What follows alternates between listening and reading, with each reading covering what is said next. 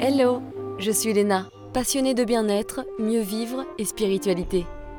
J'ai créé ce podcast pour faire connaître au plus grand nombre des méthodes alternatives pour aller mieux, que ce soit physiquement ou mentalement.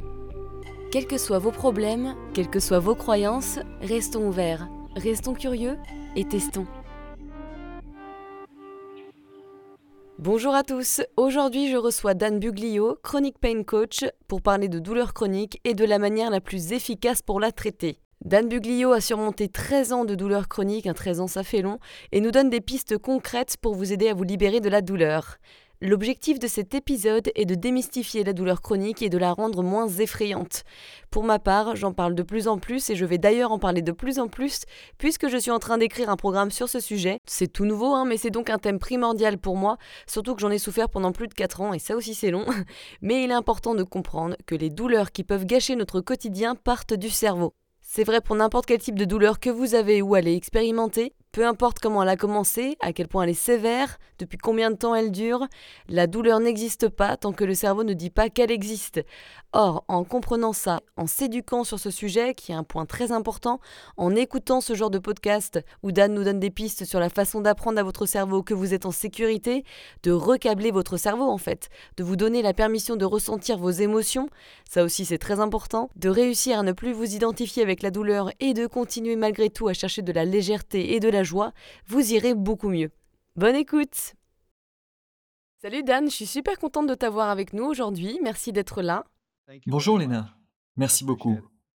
On va parler de douleurs chroniques aujourd'hui, mais d'abord, est-ce que tu peux nous raconter ton histoire, comment ça a débuté Parce qu'il me semble que tout a commencé avec un slip, c'est bien ça? Oui, c'était assez gênant. J'ai vécu pendant 13 ans avec des douleurs chroniques dans le dos et des sciatiques, une douleur névralgique le long d'une jambe ou des deux. Ça a commencé au début de ma trentaine. Un jour, je me suis baissé pour mettre mes sous-vêtements. Ce qui en soi n'a aucun sens. Ce n'est pas une activité à risque. Et là, le voyage a commencé. Ça m'a pris 13 ans pour m'en débarrasser.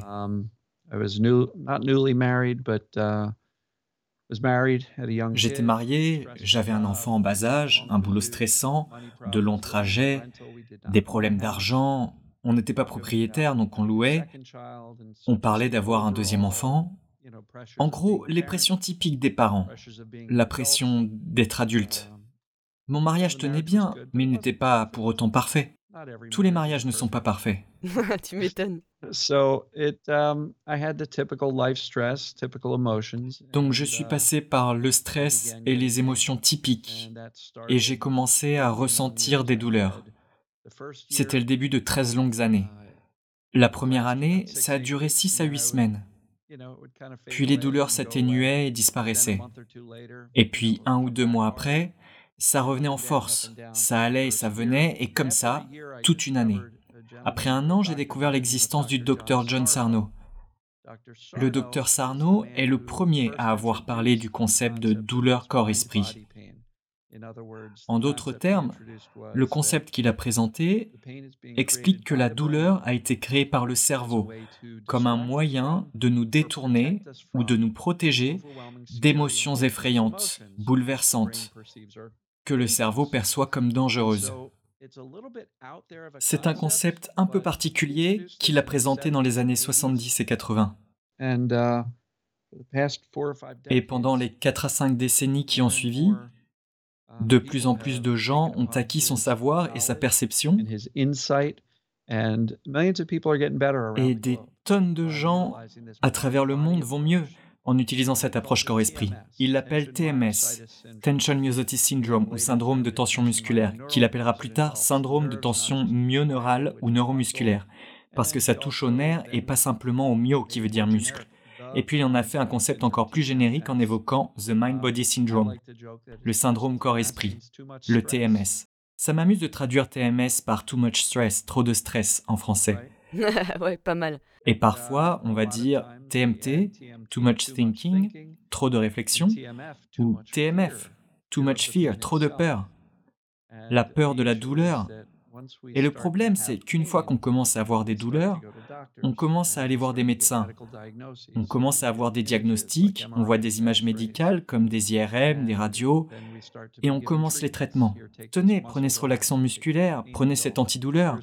Voici une piqûre, de l'acupuncture, un traitement physique, dans certains cas même de la chirurgie.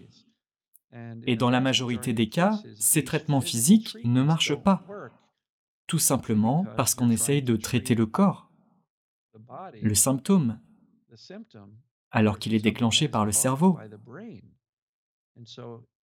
Et donc, on court toujours après le symptôme sans jamais remonter à la cause.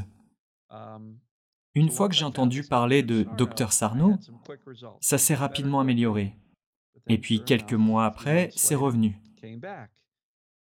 C'était mon cycle. Et ça a pris plus de temps pour m'en débarrasser la deuxième fois. Et la fois d'après encore plus. Et j'ai commencé à avoir peur de ne pas comprendre. Je sais ce qui se passe. Pourquoi je n'arrive pas à me débarrasser de cette douleur? Le docteur Sarno est un génie. Il a réussi à déterminer le problème. Hmm. Son approche est presque entièrement axée sur une thérapie des connaissances. Si vous lisez un livre du docteur Sarno, ça parle surtout de voici ce qui est en train de se passer. Sur un livre de 200 pages, il y aura peut-être une page et demie sur voici quoi faire.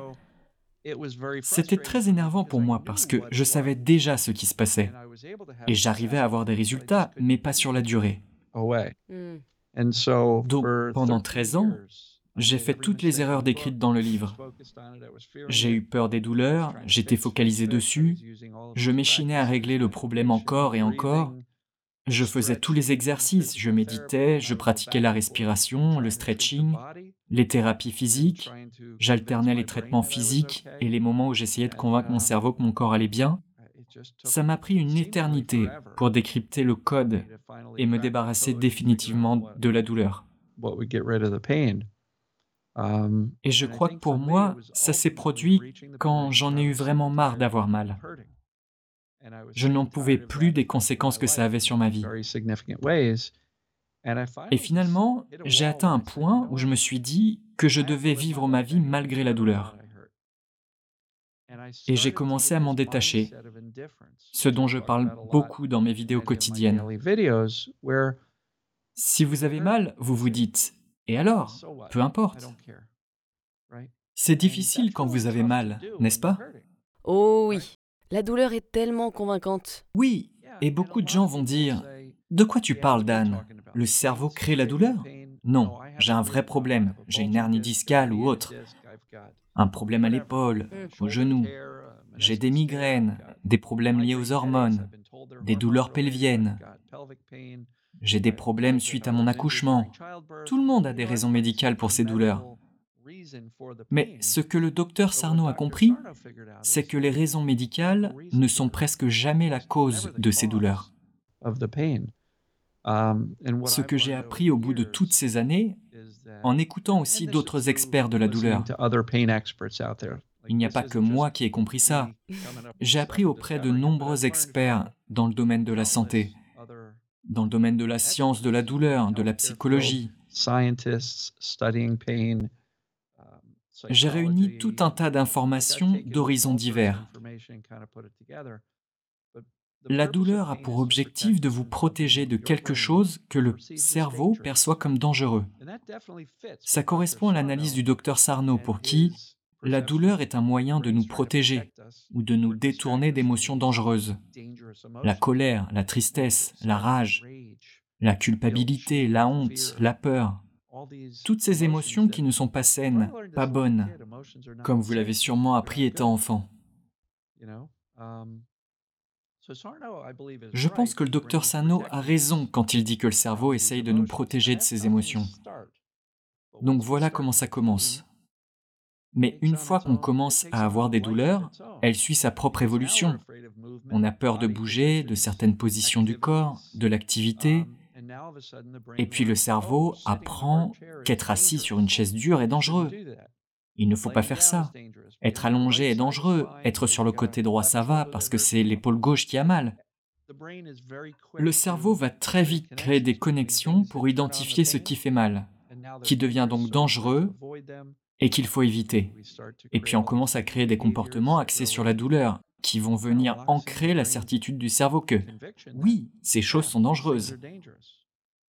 J'ai vu des gens qui allaient se balader alors que tout allait bien, et une heure plus tard, ils hurlaient de douleur, tu vois. Des gens qui vont aller faire du vélo ou même faire un jogging et tout va bien. Et le lendemain, ils souffrent atrocement. Pour moi, ça correspond parfaitement à la théorie du cerveau qui cherche à nous protéger. Il se dit, je ne sais pas ce que tu faisais hier pendant que tu courais, mais ne recommence pas. Voici une bonne douleur aujourd'hui pour être sûr que tu restes à la maison. Mais à ton avis, pourquoi certaines personnes elles peuvent être hyperactives ou faire du sport comme une personne normale, mais elles ont mal une heure après ou alors le lendemain, et d'autres ont déjà mal au moment où ils commencent leur activité? Oui. Beaucoup de choses sont liées à la perception du cerveau et au degré de peur. Si vous vous dites je sors pour courir, je sais que je peux le faire, je l'ai déjà fait. Et vous sortez courir parce que ça ne vous fait pas peur.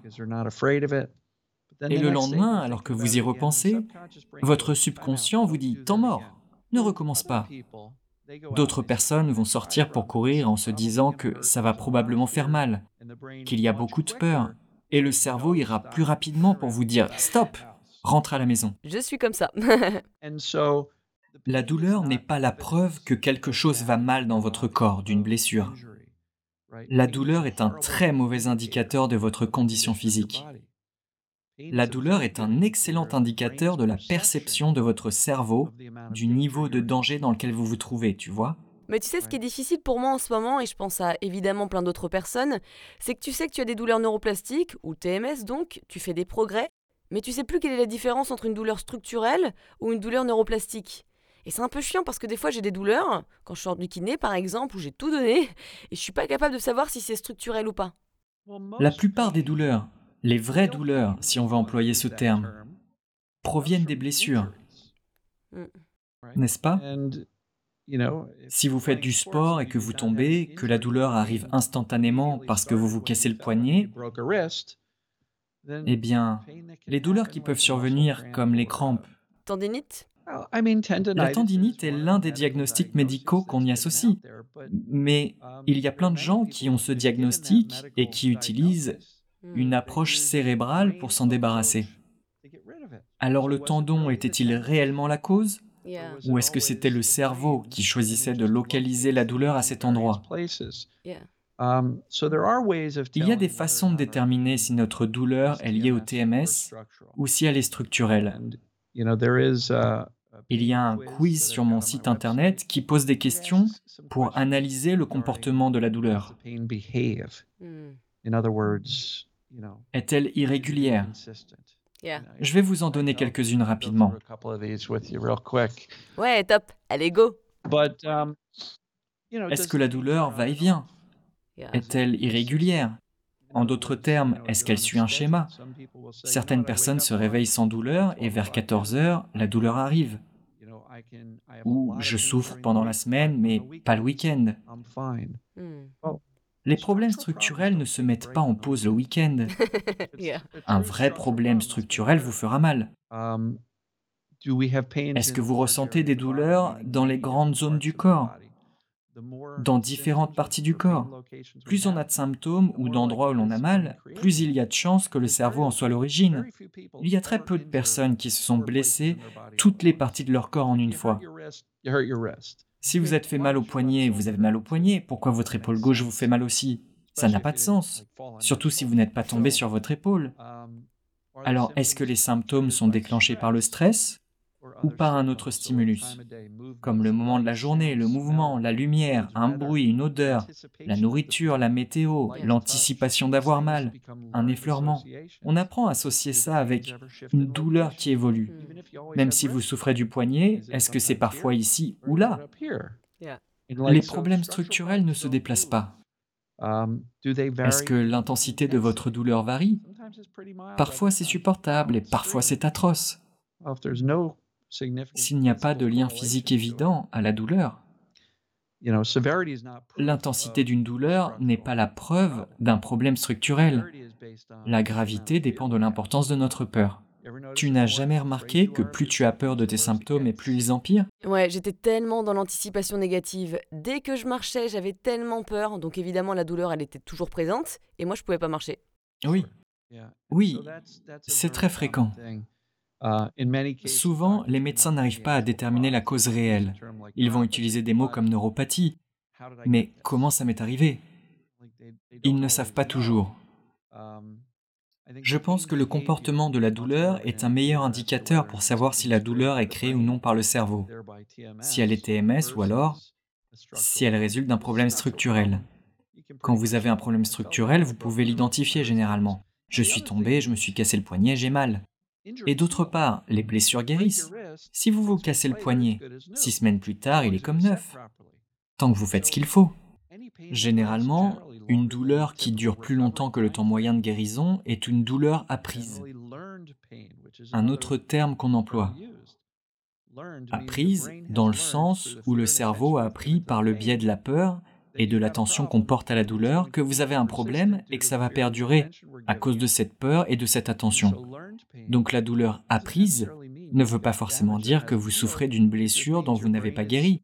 Ça veut simplement dire que votre cerveau perçoit Oh non, j'ai un genou fragile, ou pied, coude, épaule, mot de tête, tu vois Voilà un aperçu de la façon dont on peut déterminer. Est-ce que ça t'aide un peu à mieux comprendre ce qui t'arrive? Pour mes auditeurs, ça va être super utile parce que pour moi, c'est vraiment ça. J'ai beaucoup de douleurs qui bougent dans mon corps. Ça s'intensifie quand je suis anxieuse ou en colère. Donc oui, je sais que j'ai des douleurs neuroplastiques. Et par exemple, j'ai eu une algoneurodystrophie du genou il y a plus de 3 ans et demi. Donc je pouvais plus marcher ni faire de sport. Normalement, une algo, ça dure environ un an. Et là, ça faisait plus de 3 ans que je souffrais de ça. Mhm. Et quand j'ai découvert ce syndrome, c'est-à-dire il n'y a pas longtemps. J'ai évidemment tout lu, tout écouté, j'ai tout absorbé comme information par rapport à ça. Et maintenant, je peux marcher 10 000 pas de plus en plus alors que j'avais mal au bout de deux minutes de marche avant. Donc c'est dingue, j'étais handicapée pendant tellement longtemps. Alors oui, beaucoup de travail à faire, mais quand tu t'éduques sur ton cerveau, son fonctionnement il peut être changé et c'est juste génial. Et c'est pour ça d'ailleurs que j'interroge de plus en plus de personnes à propos de ça. C'est ma mission pour la France. oui, c'est super. Oui, donc ce qui est intéressant, c'est que la raison pour laquelle tu as réussi à faire des progrès, en deux mois, tu es passé de pratiquement incapable de marcher à 10 000 pas par jour, ce qui représente beaucoup de pas. Ça en fait des kilomètres. La raison pour laquelle tu as réussi, c'est parce que tu as maintenant une explication sur l'origine de tes douleurs. Et maintenant, tu réalises que ton genou n'est peut-être pas foutu. Il n'est pas cassé, il n'est pas abîmé. Peut-être que c'est juste à cause de ce TMS. Alors qu'en est-il de ton niveau de peur Il part de là Oh mon Dieu, ça se trouve je vais bien. Ce n'est pas facile par contre. Non, ce n'est pas facile. Mais quand ton niveau de peur passe de là à là, devine ce que tu es capable de faire. Tu peux diriger ton attention ailleurs que sur ces douleurs. C'est juste le TMS, le truc du corps-esprit. Tu rediriges ton attention vers ta vie, tu ne passes plus ton temps à réfléchir ou à avoir peur de tes symptômes. Donc en retirant l'attention et la peur, tu supprimes les deux moteurs des douleurs chroniques. Ouais. Et pour toi, l'erreur que tu faisais même après avoir lu le livre de Sarno, c'était de fonctionner encore avec la peur. C'est elle qui faisait revenir la douleur, non? Oui, une fois que la douleur était partie, j'avais très peur qu'elle revienne. Et je me suis convaincu moi-même.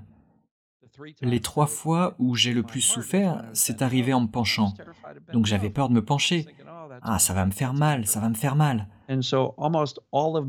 Et donc, mes pires crises se sont toutes déclenchées à un moment où je me penchais sur mon bureau pour ramasser quelque chose en mettant mes sous-vêtements. Et donc mon cerveau a appris à associer le fait de se pencher avec le danger. Le cerveau apprend très vite que certaines choses sont dangereuses, même si elles ne le sont pas. Complètement. J'avais beaucoup d'associations pour plein d'activités parce que j'ai eu tellement de douleurs partout dans mon corps, sauf dans mon dos pour le moment, donc je touche du bois. ne dis pas pour l'instant. C'est presque comme si tu t'attendais à ce que ça revienne. Ouais, oui, oui, non, mais c'est vrai, t'as raison, c'est pas la bonne manière de penser. Je pouvais plus cuisiner, j'avais beaucoup de douleurs quand je travaillais, mais je devais quand même continuer de bosser pour gagner ma vie, évidemment. Oui. Et toi, je suis sûre que c'était pas instantané, tu t'es pas réveillé un jour en te disant ça y est, je suis guéri, j'ai plus de douleurs. Non, non. Et tu as dit que tu as eu des douleurs pendant 30 ans? 13 ans, 13 ans. Euh, pardon, oui, 13 ans. Mais c'est quand même pas mal, hein. Oui, En combien de temps, après avoir pris conscience que c'était la peur qui te bloquait dans ton chemin de guérison, t'as pu te sentir vraiment bien, sans douleur? Le lien avec la peur, c'est quelque chose que j'ai compris plus tard. Le docteur Sarno explique très bien qu'il n'y a rien qui cloche chez soi. Il n'y a aucun problème avec ton corps. Vis ta vie. Arrête de t'occuper de ton corps physique, ce n'est pas la solution. Hmm. Il faut convaincre son cerveau. Beaucoup de gens dans la communauté TMS utilisent le verbe guérir. Combien de temps je vais mettre pour guérir J'ai le sentiment qu'il n'y a rien à guérir. Le corps a toujours été en forme. Je vois ça comme un apprentissage. Il faut apprendre à son cerveau que tout va bien. Donc, tu demandais combien de temps ça peut prendre? Moi, j'ai fait toutes les erreurs classiques pendant 13 ans. Quand j'ai fini par faire ce qu'il fallait, ça a disparu en quelques mois. Je ne sais pas combien exactement. Les gens me disent, Dan, ça t'a pris 13 ans pour t'en sortir. Je ne peux pas attendre 13 ans. J'ai trop mal pour ça. Et je réponds doucement, ça va pas te prendre autant de temps. Quand je me suis débarrassé, c'était avant Facebook, YouTube, les podcasts. Il n'y avait pas des dizaines d'experts en TMS. Il n'y avait pas de programme à suivre. Il y avait quasiment que les livres du docteur Sarno. Et peut-être une affichette sur un panneau à l'ancienne qui parlait de ça. Donc il a fallu que je me débrouille tout seul. Et accidentellement, après 13 ans, j'ai enfin trouvé la bonne recette, si on peut dire. Et maintenant, j'enseigne dans mes vidéos quotidiennes. Oui, donc la bonne recette, c'est de plus avoir peur et de continuer à vivre sa vie. Oui, c'est très résumé, mais en gros, oui. Comprendre ce qu'est le TMS, le fait que c'est le cerveau qui crée cette douleur. Il faut suivre le bilan qui vous aidera à déterminer la cause de votre douleur, TMS ou structurelle. Après ça, vous pouvez commencer à enseigner à votre cerveau. Ouais, carrément. Si vous ne comprenez pas ce qu'est le TMS, vous allez avoir peur de la douleur. Si vous n'avez pas fait le rapprochement que c'est ça qui vous arrive, vous aurez peur de votre douleur. Si vous vous dites, le TMS c'est une chose, mais moi j'ai un vrai problème, j'ai une hernie discale, une déchirure de l'épaule, un problème au ménisque, peu importe. Si vous pensez que votre corps est le problème, oui, vous allez être terrifié à l'idée de monter les escaliers. Vous n'aurez aucune envie de le faire. Donc il faut vraiment comprendre ce qu'est le syndrome corps-esprit, puis déterminer pour de bon si c'est ce qui vous arrive. Ce n'est pas difficile à faire, mais beaucoup de personnes n'arrivent pas à l'accepter. Oui, parce qu'ils ont des preuves, des IRM, des radios, etc. Oui, les médecins disent, vous avez ce problème. Hmm. Et les médecins ont beaucoup d'autorité, tu vois. On est censé aller voir le médecin quand on est malade ou qu'on a mal. Il faut vraiment accepter que, voilà, c'est tout ce qui se passe. Parce que certaines personnes vont dire, oui, c'est peut-être le TMS, et j'ai aussi quelque chose de structurel. Eh bien non, ça ne marche pas comme ça. Encore une fois, comme on l'a dit, la douleur ne prend pas de pause si elle est structurelle. Elle ne bouge pas. Elle ne change pas de place. Hmm. Tu dis avoir mal partout. Tu n'as pas sept choses différentes qui ne vont pas dans ton corps à ce moment. Yeah, yeah, exactly. Il n'y en a qu'une seule. Il y a ton cerveau hyper vigilant et ton système nerveux qui fonctionne de façon à ce que des sensations normales soient perçues comme dangereuses. Et si le cerveau perçoit du danger, qu'est-ce qu'il utilise comme signal d'avertissement? La douleur. La douleur est le seul moyen de communication dont dispose le subconscient pour nous protéger face à quelque chose qu'il perçoit comme dangereux. La souffrance n'est pas un indicateur fiable de notre condition physique.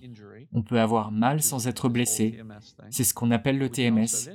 Mais on peut aussi se blesser sans avoir mal. Il n'y a aucun lien. Tu as déjà entendu parler de l'histoire de l'ouvrier en bâtiment qui a sauté d'un échafaudage? Oui, je la connais très bien, Oui. mais euh, tu peux l'expliquer parce que c'est hyper intéressant. C'est l'histoire d'un jeune homme qui travaille dans le bâtiment. Il saute d'un échafaudage et il atterrit par terre.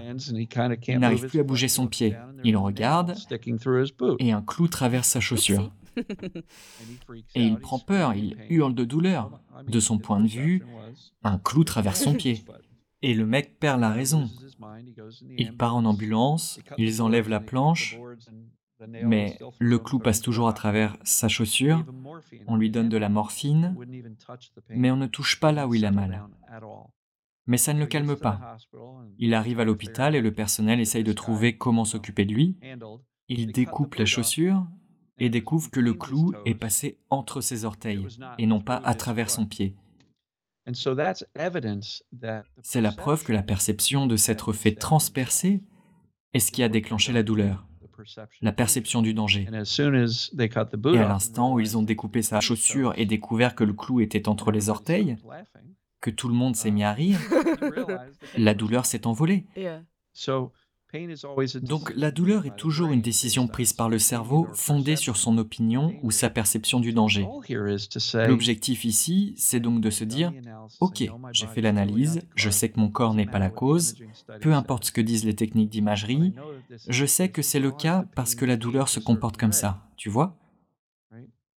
Après ça, on peut enseigner à son cerveau ce qui n'est pas réellement dangereux. Pour moi, me pencher n'est pas dangereux. J'ai dû apprendre ça à mon cerveau une fois qu'il a reçu le message. Et ça a beaucoup à voir avec la façon dont je réagis quand je ressens la douleur. Si je me dis ⁇ Oh non, je me suis penché, oh ça fait mal, il faut que je fasse attention, je dois marcher comme un robot, fais pas ci, fais pas ça, reste allongé au lit toute la journée. Alors qu'est-ce que j'apprends à mon cerveau? Le danger, toutes ces choses sont risquées. Donc parfois, c'est lié à la façon dont on réagit quand on ressent les symptômes ou la sensation qu'on appelle la douleur. Et si vous réagissez apeuré en vous disant ⁇ Oh mon Dieu !⁇ le cerveau vous répondra ⁇ Oui, on est en danger. Mais si vous réagissez calmement et que vous arrivez à vous rassurer, non, c'est juste le TMS, la douleur varie, un problème structurel ne marche pas comme ça, donc ne t'inquiète pas, alors ne me fais pas mal aujourd'hui, ça fait des années que je vis ça, et alors? Je m'en fiche. Votre cerveau aura l'impression que waouh, il se fiche de la douleur. Et s'il s'en fiche, alors peut-être que je devrais aussi. Si vous ne vous inquiétez pas, le cerveau apprendra vite que ça va. Si tu as un problème structurel, si tu réagis bien sans stress, est-ce que tu penses que la douleur part plus vite et que tu guéris plus rapidement? Je ne pense pas que la peur d'avoir mal nous aide, que ce soit un problème réel ou ce phénomène corps-esprit. Quelqu'un qui suit mon programme m'a dit qu'elle s'était coupé la main en cuisinant. Elle saignait. Alors elle a utilisé une pommade antibiotique et mis un bandage dessus. La douleur était palpitante. Elle s'est dit à elle-même, Tu sais quoi? Ce n'est pas horrible. C'est pas une belle coupure, mais je sais que ça va guérir. J'ai nettoyé la plaie, j'ai appliqué un antibiotique dessus et je l'ai pensé. Il n'y a pas besoin que ça fasse mal. Et très rapidement, son cerveau a dit Ah, ok, on ne risque rien. Mais si vous commencez à flipper en vous disant Oh mon Dieu, mon doigt, mon doigt, j'espère que je n'ai pas touché un nerf ou un tendon, est-ce que ça va aller? Je ne vais plus jamais pouvoir utiliser mon doigt. Qui aura le plus mal à ton avis? La deuxième personne, pas celle qui se dit ⁇ pas de souci, j'ai soigné la coupure, ça va aller. Tu vois? Et la douleur va réagir par rapport à notre niveau de peur. Donc oui, on peut complètement réagir calmement. Ça ne veut pas dire que le problème structurel ne s'est pas produit. Ça veut simplement dire que si vous n'alimentez pas votre cerveau avec de la peur, il vous fera moins souffrir. Je vais te raconter une autre histoire qui va te parler puisque tu as un problème au genou. Non mais moi j'ai presque tout eu.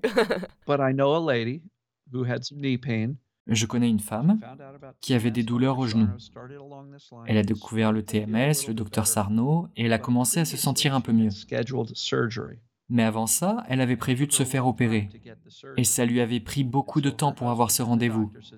Donc son mari et les médecins lui ont déconseillé d'annuler l'opération.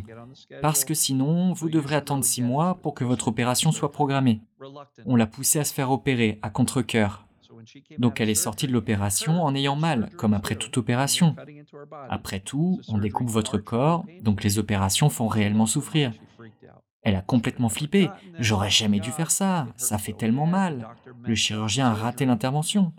Et elle s'est convaincue comme ça que le chirurgien avait raté l'opération. Devine ce qui s'est passé. Elle n'a jamais guéri de l'opération. Enfin, son corps a très bien guéri. Elle a fait de multiples IRM depuis, elle a vu des spécialistes du genou. Tout montre que son genou est en parfait état. La chirurgie s'est parfaitement déroulée, mais comme elle s'était convaincue que l'opération avait raté, sa douleur s'est maintenue. Tant qu'elle entretiendrait cette croyance, elle allait avoir mal. Donc, à chaque fois qu'elle marchait, qu'elle marchait trop, son genou lui faisait souffrir le martyr. Le pouvoir du cerveau. Donc son genou allait parfaitement bien. Mais elle a convaincu son cerveau que non. Et son cerveau s'est comporté comme si son genou allait mal à chaque fois qu'elle utilisait son genou pour la protéger de ce danger qu'il percevait. C'est fascinant toutes ces histoires qui se ressemblent. Mais le message clé de cette leçon pour toi, c'est qu'il n'y a rien qui cloche dans ton corps. Tu n'as rien de cassé. Tu penses seulement le contraire. Et ça fait peur quand on a mal partout. Mais ça ne veut pas dire que tu as sept problèmes dans ton corps. Il n'y a qu'un truc. Un cerveau hyper vigilant et un système nerveux qui se dit ⁇ Oh mon Dieu, je me suis plié le bras. Quelle est cette sensation? Est-ce que je viens de me faire mal ?⁇ Complètement, oui. Tu commences à devenir parano. Du genre ⁇ Oh, tiens, j'ai peut-être ça parce que je suis allé un peu fort, ou parce que j'ai trop étiré, ou parce que hier j'ai fait du sport, ou parce que si, ou parce que ça. Et en fait, en cherchant, tu trouves toujours des raisons potentielles et tu as toujours des douleurs. Parce que le cerveau croit simplement que les pensées de peur sont des problèmes réels. C'est la perception du danger, pas le mouvement en lui-même ou la position du corps. Et même les émotions comme le stress.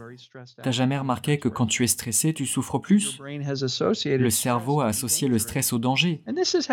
Et tout ça se passe au niveau du subconscient. Oh, tu peux te dire non, je sais que le stress c'est normal. Tu le sais consciemment, mais ton cerveau subconscient se dit tu étais très stressé au travail, alors tu as eu plus mal au travail. Donc le travail est dangereux. Ça n'a pas besoin d'être une pensée consciente. Parce que consciemment, ton cerveau dit non. Mm, totalement. Le travail n'est pas dangereux. Je travaille dans un bureau. Il n'y a rien de dangereux ici.